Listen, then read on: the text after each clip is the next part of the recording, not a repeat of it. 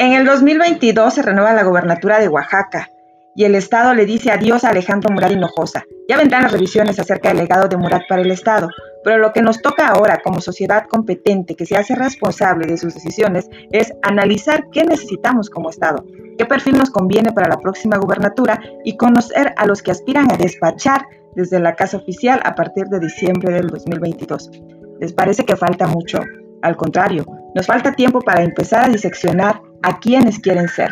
Oaxaca siempre ha dado cheques en blanco y los resultados se palpan en la miseria y el rezago que parecen invencibles en el Estado.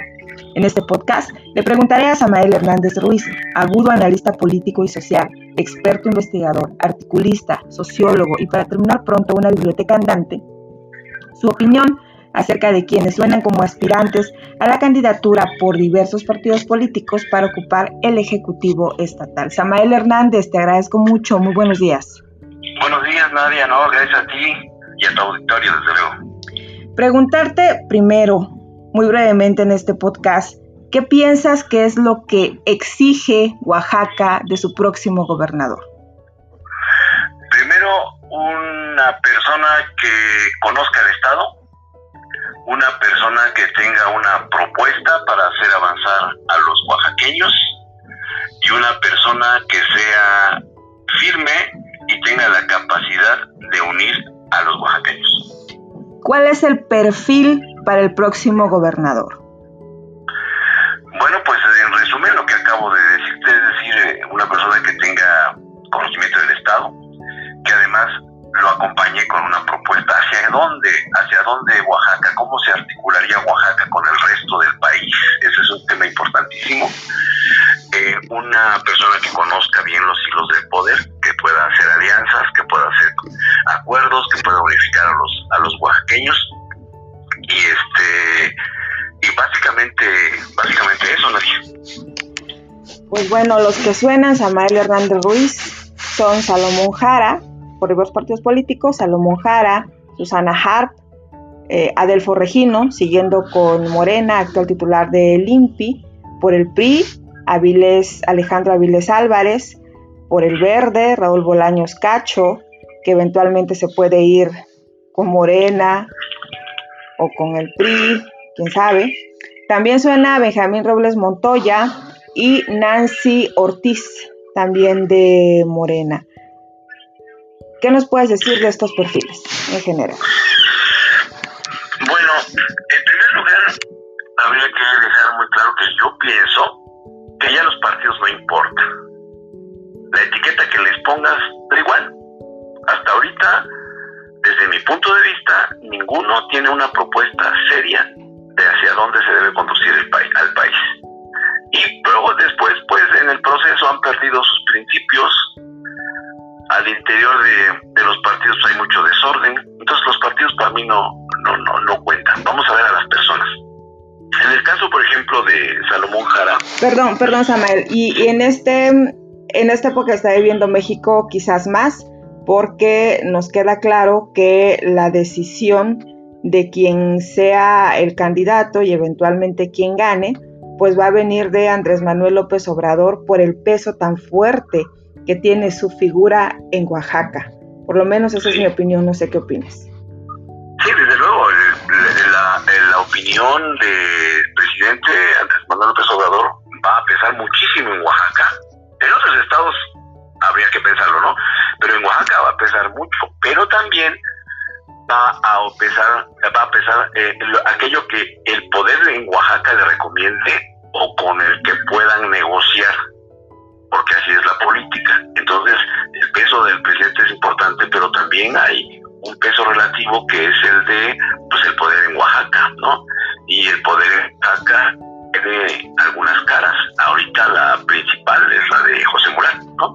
Así es. Pero bueno, en función de esa dinámica de, poder, se va a definir las candidaturas, se van a definir las candidaturas.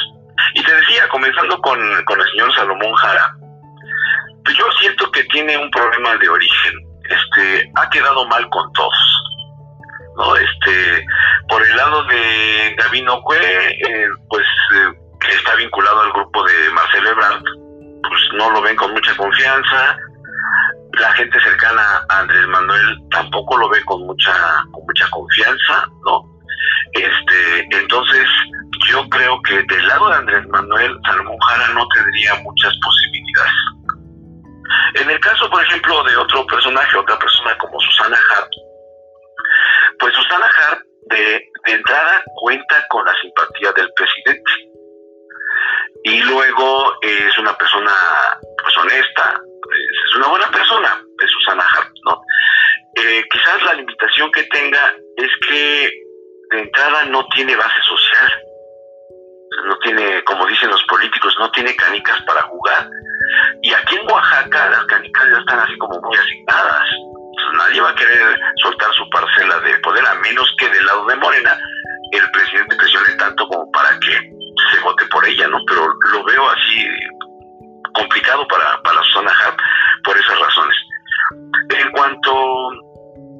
Senador eh, Bolaños Cacho, pues se ha dicho que él es el delfín de, la familia Murat. Yo, francamente, lo dudo. Yo creo que es el delfín sacrificable. En política siempre tienes que prender velas, dos velas cuando menos. Y eh, el, el, jefe supremo es muy, muy hábil en prender varias velas al mismo tiempo. Entonces, yo, yo vería con mucha reserva la posibilidad de que el senador pudiera ganar, ¿eh? no que pudiera ser postulado. Este, en cuanto a Adelfo Regino, me parece que es una persona inteligente, pero oscila mucho. Yo creo que es un poco timorato, ¿no? No se fija en una postura personal, sino como que se mueve a como sopla el viento y, eso no le hace, eh, no, le da muchos puntos, ¿no? Aparte ha tenido varios conflictos ya con representantes de pueblos indígenas este, en varias partes del país, entonces no, lo veo. De la señora este, Nancy Ortiz, francamente no creo que tenga ninguna posibilidad. Y aparte de eso carga con el resentimiento de Salomón y de Flavio Sosa, ¿no? Que tampoco le van a dar, les van a, le van a dar chance que, que ascienda. Y eh, Robles Montoya, Benjamín Robles Montoya, pues es un eterno aspirante, pero igual que Salomón ha quedado mal con todos, ¿no? Entonces yo no le veo tampoco ahí posibilidades. Pero para serte sincero, a quien le veo posibilidades, por varias razones, es Alejandro Avilés. Creo que independientemente de por dónde lo postulen, en primer lugar, conoce la estructura del poder en Oaxaca. Yo creo que es de las simpatías del jefe supremo en Oaxaca, ¿no? No tanto así a escala nacional, no con el presidente, pues no, pero sería una carta que recomendaría el poder oaxaqueño. Tiene hilos para mover, de hecho los mueve ahora, eh, para mover la política oaxaqueña, es capaz de hacer alianzas y lo más importante, tiene recursos, si yo, si tú me dijeras, ¿te atreverías a hacer una predicción? Yo creo que este entre el, senador Bolaños, eh, Alejandro Vilés y quizás, pero muy quizás, Susana Hart, estaría ahí un espectro de competencia, bueno, no sé si espectro, bueno, cuando menos un paquete ahí de competidores por la gubernatura que sí tienen posibilidades. Y si me dijeras, ¿y tú quién crees? No quién te gusta, ¿eh? Sino quién crees tú que pudiera ganar, yo creo que Alejandro Vilés. Y es